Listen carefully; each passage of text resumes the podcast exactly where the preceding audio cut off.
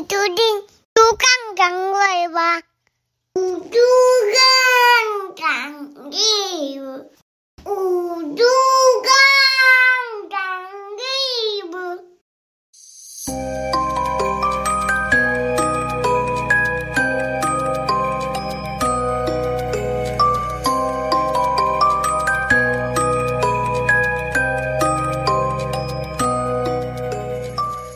欢迎收听《猪肝汤 Web》。Hello，大家好，我是妮妮。哇喜嘟嘟，哎、妮妮，我跟你说，嗯我昨天呢遇到一件让我觉得蛮夸张的事情。嗯，真的吗？讲来听听啊。昨天呢下午我去邮局办事情，嗯哼，因为过完年嘛，那蛮多人会去邮局办理事务的，所以想必人就非常的多。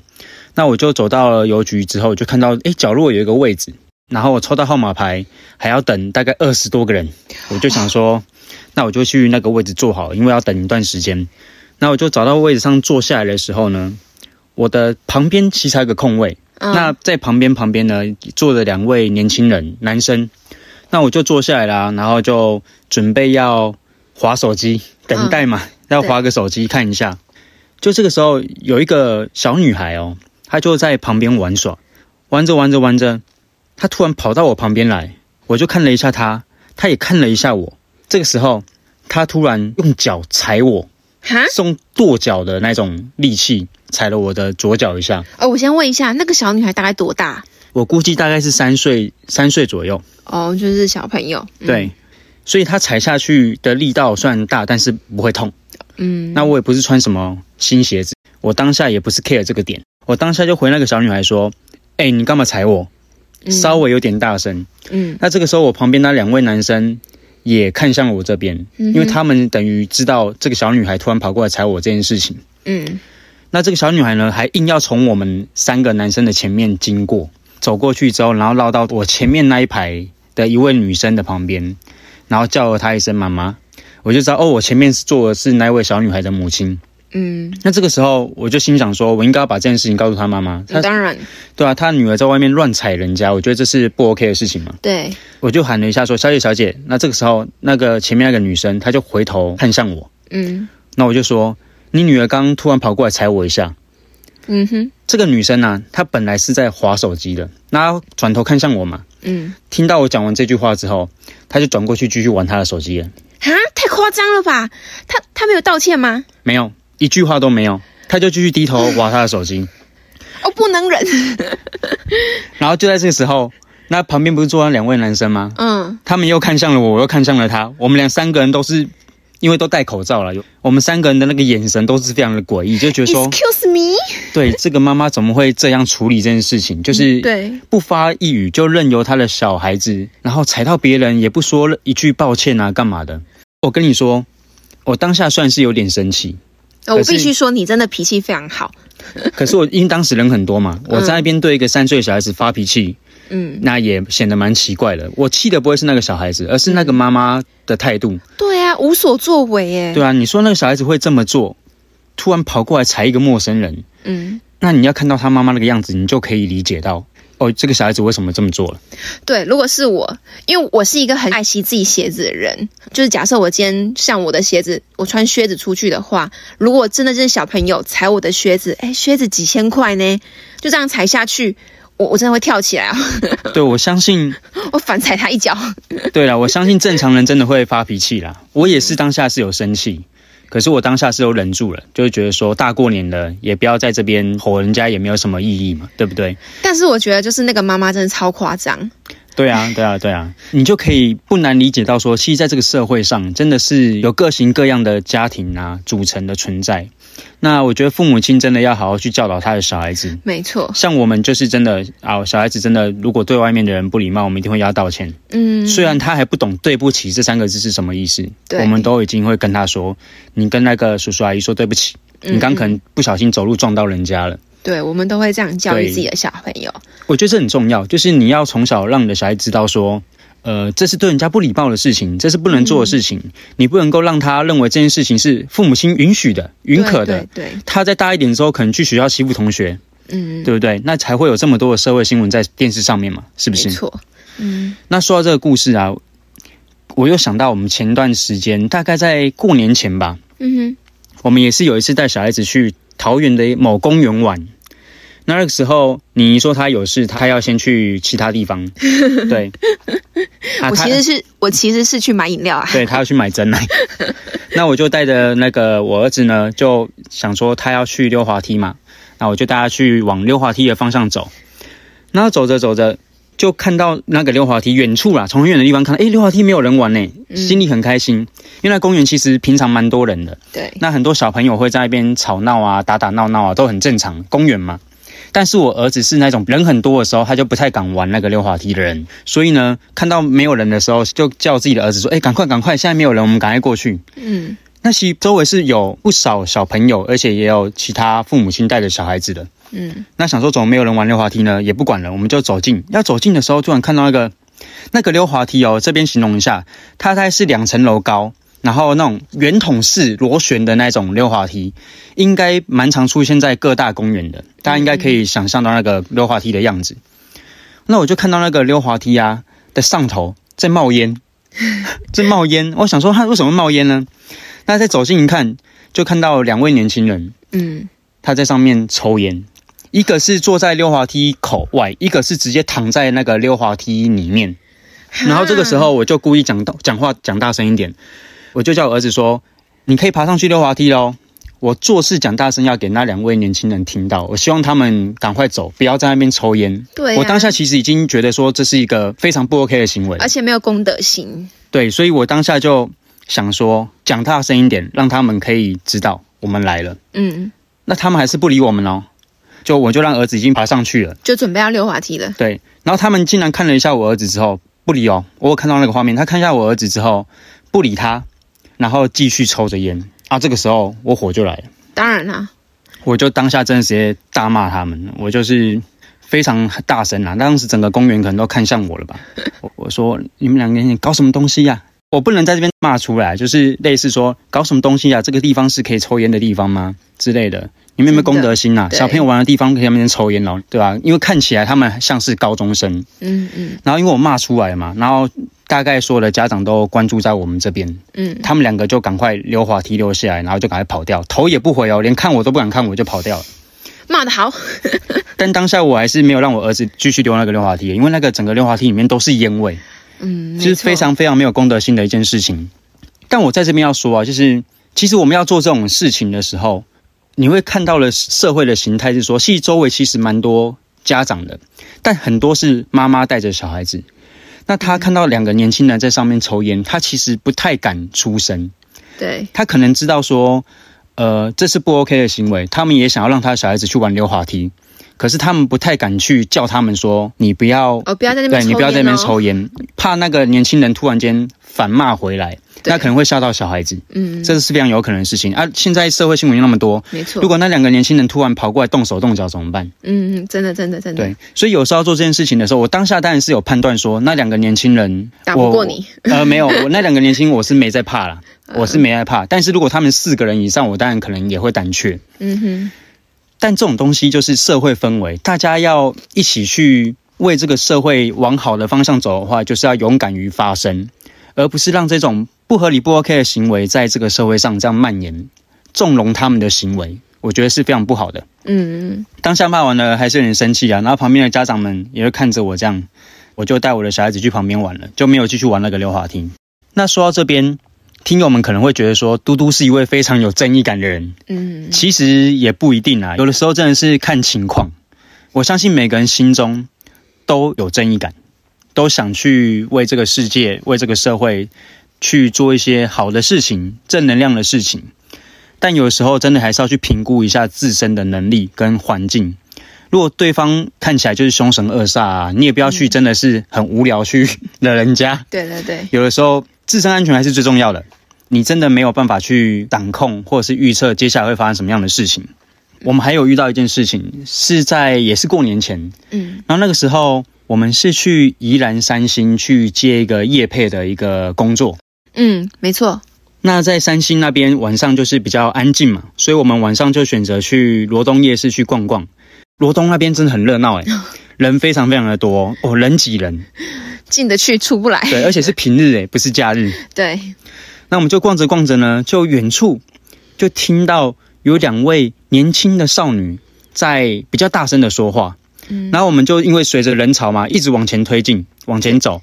这时候看到，呃，那两位少女呢是在一位残疾人士的旁边。那位残疾人士就是在卖什么口香糖啊，卖一些小东西的。嗯那个残疾人士他就很慌张的一个模样，但是他表达不是那么清楚，他很像没有办法说话，然后行行为很不自如，因为他坐在那个轮椅上面。嗯行为不自如，表达也不清楚，然后就很慌张。然后那两个年轻的女生呢，在我们越来越近的时候，我们大概听到的对话是这样子：就是那两个年轻女生很像有注意到这个残疾人士，他有东西被偷拿走了，嗯，直接被拿走。对，直接被拿走，而且言谈之中很像是手机之类的东西。嗯然后其中一个女孩呢，我看起来应该是大学生，她还往前去钻过人群，去想要找到偷拿那个残疾人士东西的那一个人。嗯嗯可是人那么多，根本是茫茫大海捞针，没有办法了。那个人一跑不见就是不见了。对，然后过没多久，那个女大生又绕回来了，就对着那个残疾人士说：“他刚是不是拿你的东西？是拿你的手机吗？那是你的手机吗？”这样在质问。两个女大生很生气哦。嗯然后那个残疾人士因为也表达不清楚，就很慌张在那边。嗯，因为那个人很多啦，你说要报警，我相信也抓不到了。对啊，没有什么监控。对，那我们当时在旁边嘛，我当下其实是蛮感动的，我会觉得说，诶，这两个女生真的是非常很热心对，很热心，值得给个赞。对，就是他们愿意去出手，虽然我相信这种事情是无果的啊、应该不会有结果了。可是他们当下给予那个残疾人士的一个热情的帮助，我觉得是社会的一个温暖，嗯，然后旁边的人也感受得到。对，那至于偷拿东西的那一个那个人呐、我只能说你要去做这种行为，我相信有一天报应会找上你的。对，你不要认为说做了没事，你可能当下趁人之危，然后趁着人群混乱当中，你偷了什么东西，有一天一定会反馈到你身上的。嗯，对，所以这种事情有一句话是这样说嘛：不要因恶小而为之，而，不要因善小而不为。对。说到这边呢、我也觉得好像我自己在国高中时期的时候，也是正义感爆棚哎、很常会为一些事情愤愤不平。那我国中的时候，因为是班长嘛，所以同学很常有事哦，就会直接找我帮忙。那我当时个性也是那种大姐头啊，什么事情都会想要帮别人出头，帮大家扛。嗯，国中的时候，几乎大家人手一只手机，当时还不是智慧型手机问世的时候，但当时的 Nokia 可谓是横行天下。现在的年轻听友们应该连听都没有听过吧？那有一天我在晚自习的时候，突然就接到一个陌生号码，是我同学从公共电话亭打过来的。那我记得这位同学当天是有请假，然后因为她要去找自己的男朋友嘛。总之呢，她就一边哭一边跟我说，好像是手机没了，反正我也听不清楚，因为他一直在哭嘛。那我就跟他约在旁边的麦当劳，我过去找他。因为我们当时晚自习是班长就坐在台上顾，留下来的老师就偶尔会走进来巡逻啊，这样子。我就跟老师说明了情况，也请了假，就走过去找他了。那我到了之后呢，我同学他就在哭嘛。那我询问了之后，我才知道，我这个同学当时是坐在麦当劳里面，然后拿着手机在回复她男朋友的讯息。她是这样子跟我讲的。当时呢，就有一位中年女子走过来，非常着急的问她借手机，要打电话，好像是很重要的事情。哦，对，据她描述说，这个中年女的呢，就一副急得要哭的样子。那我这个同学一开始也是不同意的，后来可能就被说服了，又或者是当下学生嘛，可能都没有想那么多，就借给这位中年妇女打电话喽。那一开始这个女的拨电话拨出去之后，还坐在她面前哦。后来一接听起来就好像就是装的信号不太好的样子，一直喂喂喂，然后边喂边走出那个大就门。就往外走。对对对，我这个同学呢，一看他出去了，也站起来跟出去，然后就看到那个女生对啊，理论上是要跟出对，去的，然后就看到那女生跑了，跑。对，就跑了。那我同学当下以为说，这个女的可能看到自己的同伴要去叫人，还站在那个麦当劳门口等他。结果等了就是十几二十分钟之后，才发现好像不对哦，然后就赶快到那个公共电话亭打电话给我。诶，他记得你的电话号码哦。哦，对啊，可能因为当时我是班长吧，然后又跟他感情比较好，所以他都会记我的电话号码这样子。因为在现在来讲，要记得周围朋友的电话号码应该是蛮困难的。你应该很难记得周围朋友的电话号码吧？对不对，听友们？那因为他爸妈当时都在外县市工作，然后也联络不到，我就陪他去警察局报案做笔录这样子。一开始陪我们去查监控的那个警察非常的年轻，也很热心哦。然后画面也有那个女的被我同学指认出来，但当时因为监控就没有那么多啊，所以就看到那个女生上车之后，线索也都断掉了这样子。反正呢，当下也就不了了之。只是我那个同学就是希望警察可以帮他追回那个手机，但是我们已经在那边待了三个多小时了。理论上来讲是很难找到啦。嗯，你说国中那是哇，已经是多久以前的事情了？没错。对，当时的科技呢，还不像现在这样子的监视器的这么的发达啦，就是可以一直追踪追踪到很远的地方。这种算是诈骗手法吧，在早期真的很流行过一段时间。对你到底要不要相信人性呢？到底要不要去借给一个陌生人你的手机呢？我相信现在也是存疑的。嗯嗯，我们不是说要去怀疑任何人，可是有的时候真的还是要小心一点。我有一次也是手机没电，然后跑去跟隔壁桌的陌生人，嗯。隔壁桌的借那个行动电源，嗯嗯。然后他一开始也是有点疑惑，嗯。但是我就坐在旁边嘛，我说我就坐在你这边，我不会走。嗯。那你你就借我充一下，因为我手机要没电了，我等一下要联络人。嗯。然后他就借我充了大概十五分钟。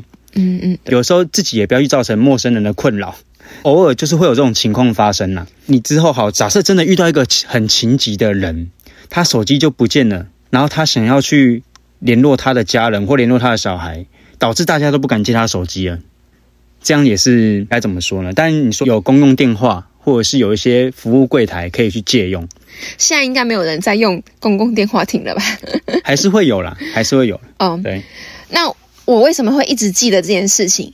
是因为当时后面就有一个比较年长的警察，可能知道这件事情已经没有结果了，就非常不耐烦的说：“啊，你当时就不要借他手机不就好了？啊，你就知道说可以用公共电话亭打给你同学，你为什么不叫那个女的自己直接去公共电话亭？” 他就直接这样子跟我那个同学讲，然后同学就哭得很大声。这个情况呢，对于一个国中女生来讲，我相信她当下可没想那么多啦。对对对对啊，你说这个警员呢，可能有点严厉了一点。对，然后他还说，他还说我们能查的都查了，那手机就是追不回来，就当花钱买教训。哎，对就我听到这个，就学了一次教训啊，就是没错啊，就这样啊。对，但是我当下就是会原地就是整个爆炸。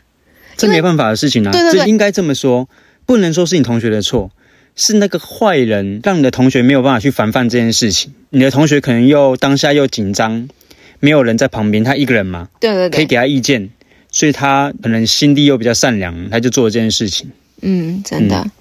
所以因为当时可能我就是学生而已，所以我也很非常不能理解警察他说的这些话。然后我都一度以为说，是不是因为我们是学生，然后才不想重视这件事情？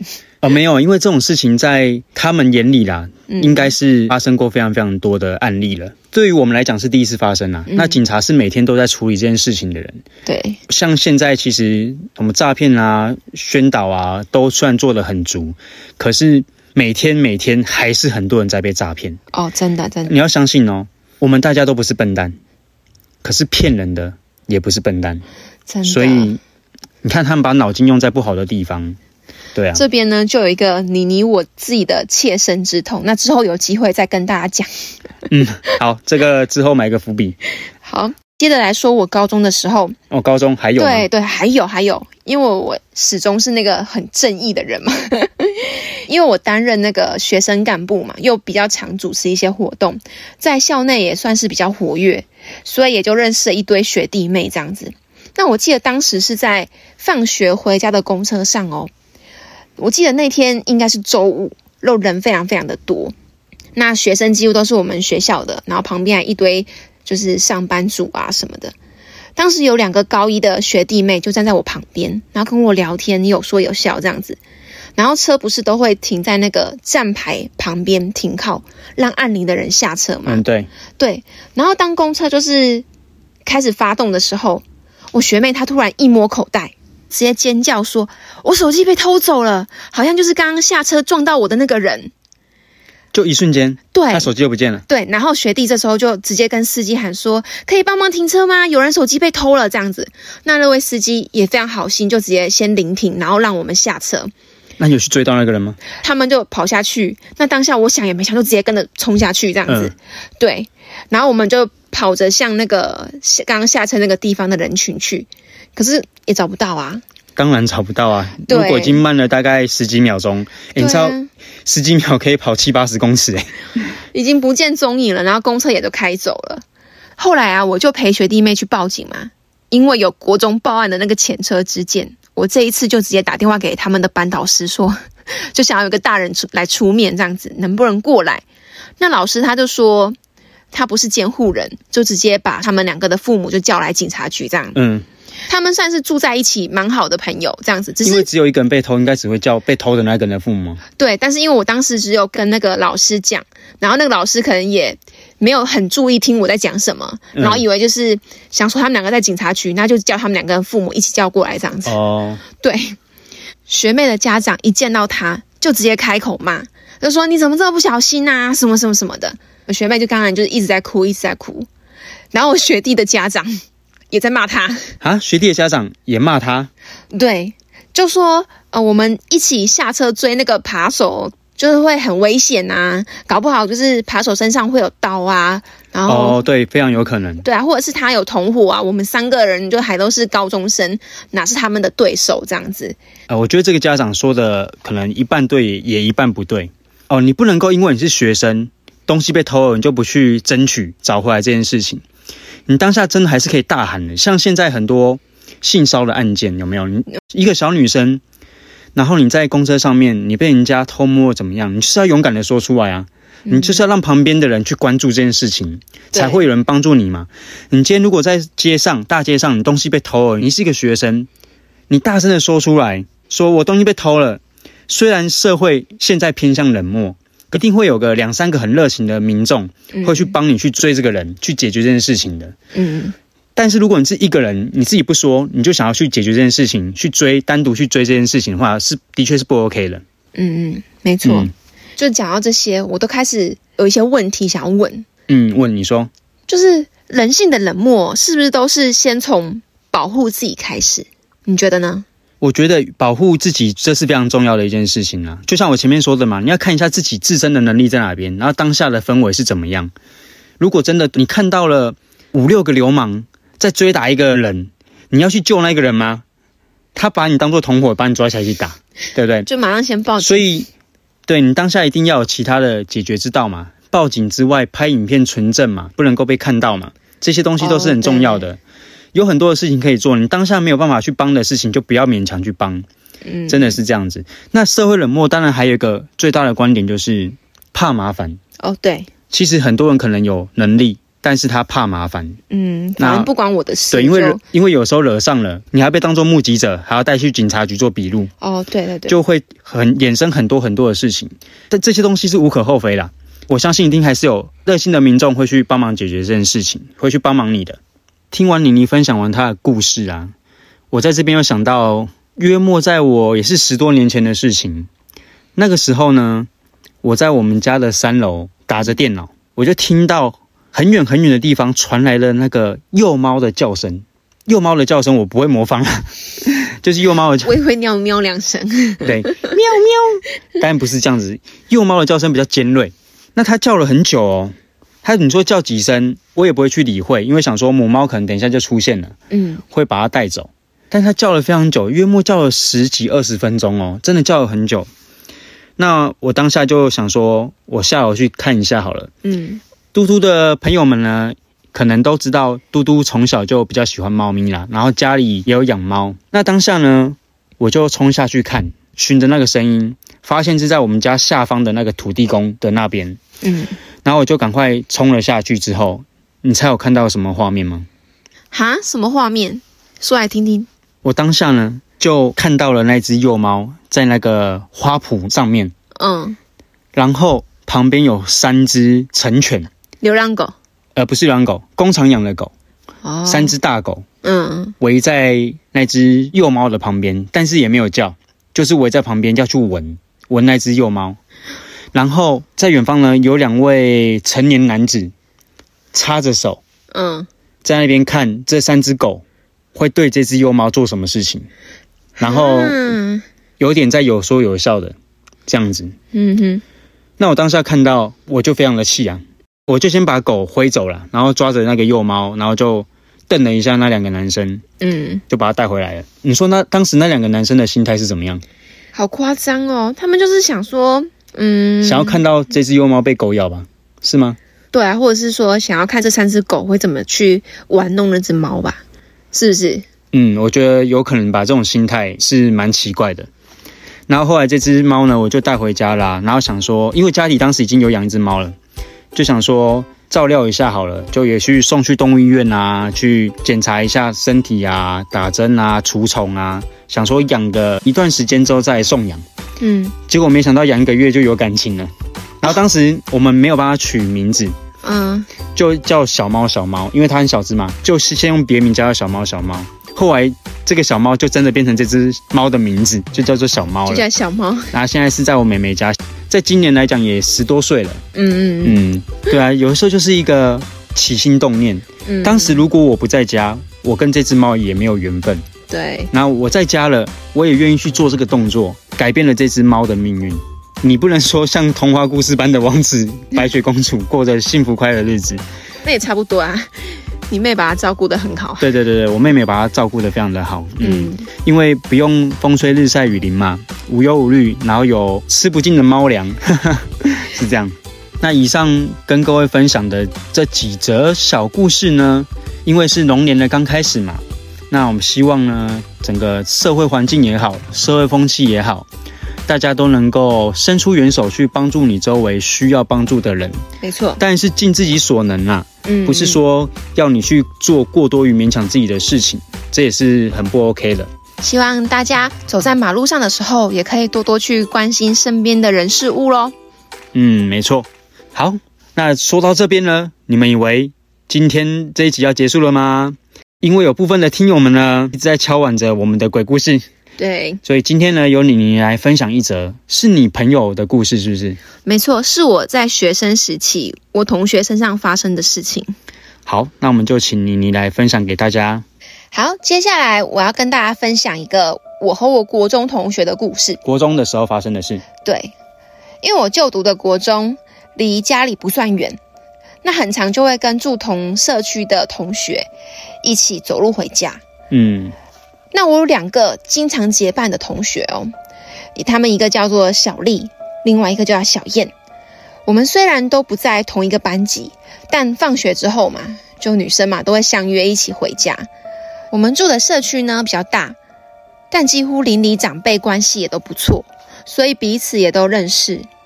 我和小燕因为从小就认识，而我和小丽是透过小燕的介绍才认识彼此的。那今天这个主角就是这位叫小丽的女生。小丽，嗯，小丽啊，她是一个很内向的女生。一般大家一起在聊天的时候啊，她都是最安静、最沉默的那一个。可能是因为她的眼睛有非常严重的斜视，无法聚焦，就是右眼她是正常的，但左眼的瞳孔呢，就是在眼尾。就算她跟你讲话、看着你的时候，你也只能感觉她只是在看着前方。而且因为左眼几乎只有半边的瞳孔，所以眼白的地方就非常多，也非常的浑浊。见到他的人呢，难免就会有投来一些异样的目光嘛。学校里有一些不懂事的同学，甚至都会取笑他、嘲笑他。我也只是听小燕说过，小丽她的眼睛好像不是天生的，应该是小时候发生过一些事情，然后变成这样子。所以她生下来的时候不是这样。嗯嗯，但具体我也没有问啊，因为在小丽面前，我也不好意思哦，问。对，这这个问题的确不太好启齿。对，那有一天放学，我跟同学就有说有笑的走出教室的门口，我就看到小丽她自己一个人在很远的地方就跟我招手。我跟同学说完明天见之后，我就小跑过去找小丽，还不等我开口问说小燕人呢，因为一般都是我们三个人一起回去，小丽就对我说：“今天只有我们两个哦，一起回家吧。”当下其实我觉得怪怪的，但也说不上来，就跟他开始往回家的路上走。一开始我跟他就像平常跟其他人聊天一样，问他有没有发生些什么趣事啊。而且我为了怕他不回答，因为他平常都很沉默嘛，嗯，我还先自己说起来。可是我才刚讲没两句哦，他就开始在旁边很小声的 murmur，一直碎碎念。但是因为具体什么内容我也听不清楚，所以我不记得。然后他头就转过来看着我，对我讲说：“我要来去坐火车，火车开去什么什么煞。”就突然转过来这样对我讲。而且我当时还回他说：“你要坐火车去哪里？”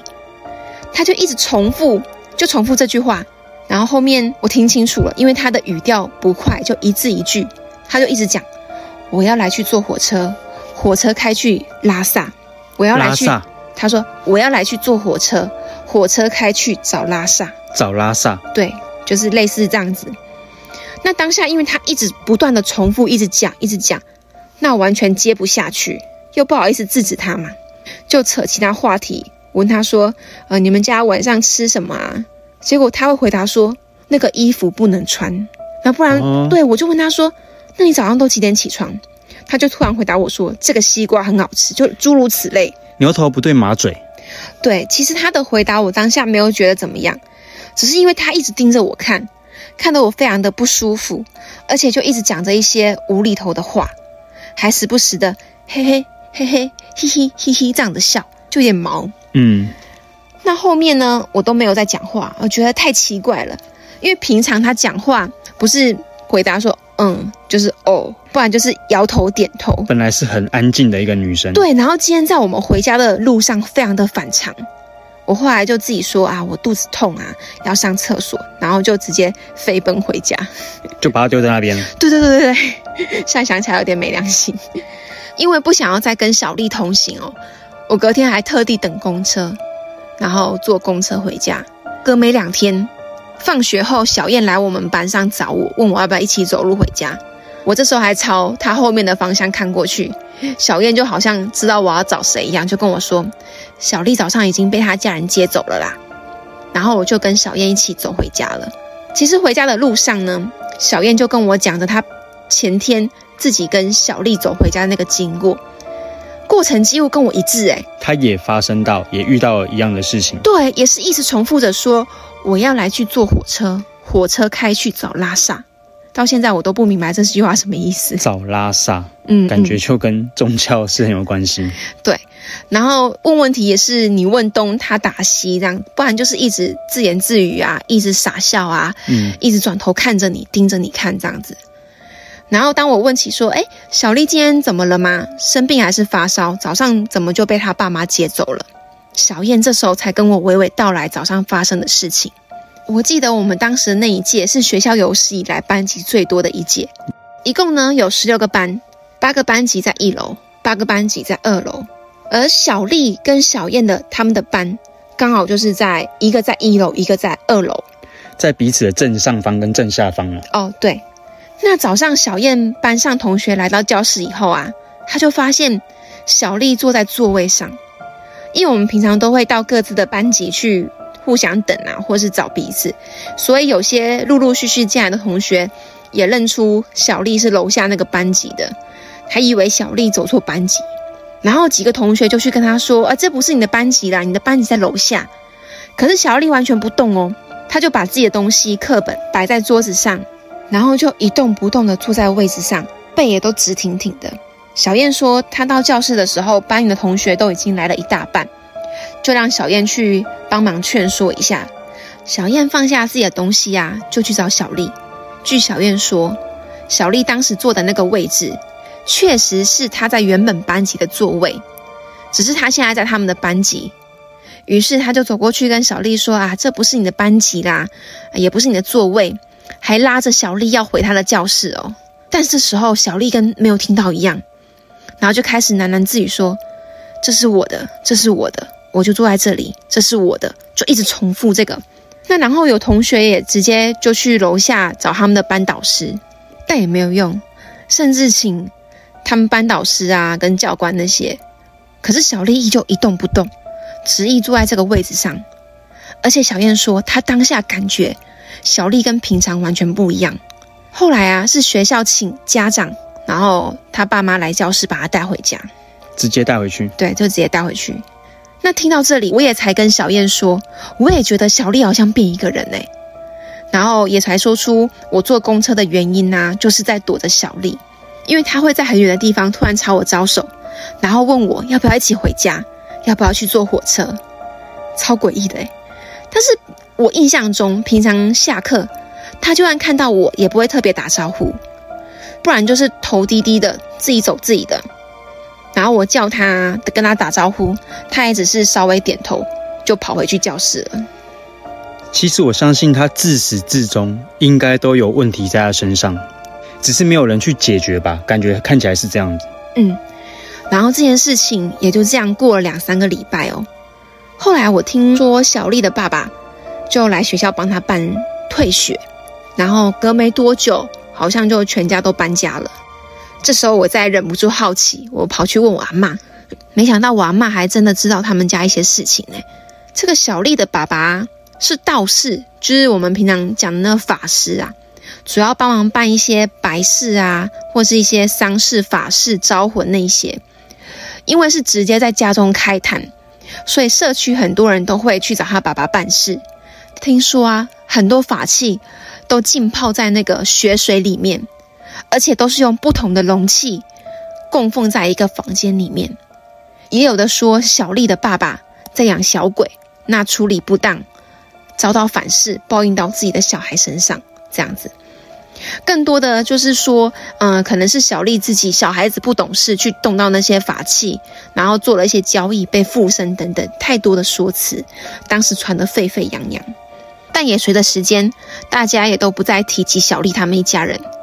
而我和小丽呢，两个人走回家的那一天，就成了我最后一次见到她的那个画面。以上呢，就是我国中和我同学发生的真实故事。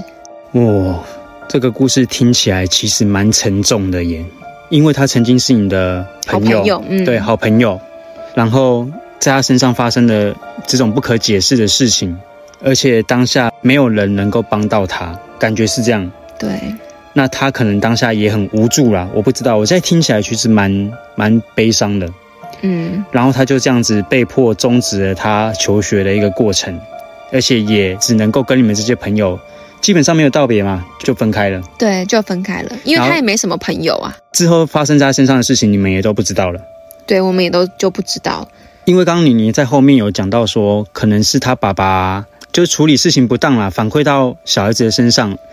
这种事情其实时有所闻呐、就是如果家里在开公庙的话，你要去帮一些信众们去解决他的问题嘛，那就是要请神下来，去把一些本来该在别人身上的因果去处理掉。那你一旦没有谈好条件，或者是当下你的状态不是特别好的时候，对方真的是拿着令旗来报仇，嗯，那你又去挡人家报仇，他就会往你的家人或往你自己的身上去做一个反弹，也就是你刚刚说的反噬这样的情况。那发生在自己的家人身上是最常见的，嗯因为说到这个，呃，我不知道这个可不可以讲。嗯我有个远亲开公庙，很像也是没有处理好，但他不是反噬在自己的孩子身上，是反噬在自己的那个儿媳妇身对上。儿媳妇的身上。嗯我们当时去到他们家的时候啊，我第一次看到人什么叫做无退魔魂的状态。嗯，他人就在我面前，可是他的眼神是极为空洞。你跟他讲话哦，他还是会回应你哦，可是你就知道他的眼睛是没有神的。嗯那种状态很难解释的清楚，就是人被丢压到一个极致才会有那种状态吧。哦，就是他就在你面前，可是你也感觉他不在你面前。哎，对，这种感觉，就是我现在回想起来，小丽那时候一直盯着我看的感觉，就是她看着你，但是你又感觉不到是她在看着你那种感觉。嗯，就是可能三魂七魄已经没了已经不在身上了。，对，好啦，以上呢就是我们今天分享的故事啦。敲碗的听友们，不知道这则比较古怪怪奇的故事你们喜欢吗？如果喜欢的话呢，记得帮我们按五星好评哦，而且不要忘了去追踪你的 IG。妮妮儿，然后帮我点赞、追踪 并留言，谢谢大家，嗯，好，那我们今天故事到这边，大家拜拜。大家拜拜。